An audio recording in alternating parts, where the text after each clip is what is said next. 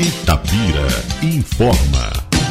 Crazi recebe consultoria para as unidades demonstrativas frutíferas. O Centro de Referência em Agronegócio Sustentável de Itabira e região, o CRASI, assinou o contrato de prestação de serviço com o engenheiro agrônomo Juscelino Eugênio de Siqueira Rabelo, ex-coordenador estadual de fruticultura da Emater. Por meio desta parceria, o profissional orientará na condução do pomar, instalado na Fazenda São Lourenço, onde funciona o centro de referência. A consultoria foi realizada no mês de junho e vai se estender ao longo de 2021 para proporcionar aos produtores rurais de Itabira acesso a técnicas de cultivo, podendo verificar em loco o desenvolvimento das frutíferas. Vamos ouvir o secretário municipal de Agricultura e Abastecimento, Mauro Lúcio Ferreira a consultoria acompanhar né, o desenvolvimento das mudas né, e da lavoura, né, porque agora elas vão ser né, irrigadas, depois vão ser podadas e vão ser conduzidas para chegar num determinado momento se fazer né, a visitação com produtores. Né, o objetivo da fazenda é esse. E na hora que tiver tudo ok, nós vamos levar os produtores para conhecer né,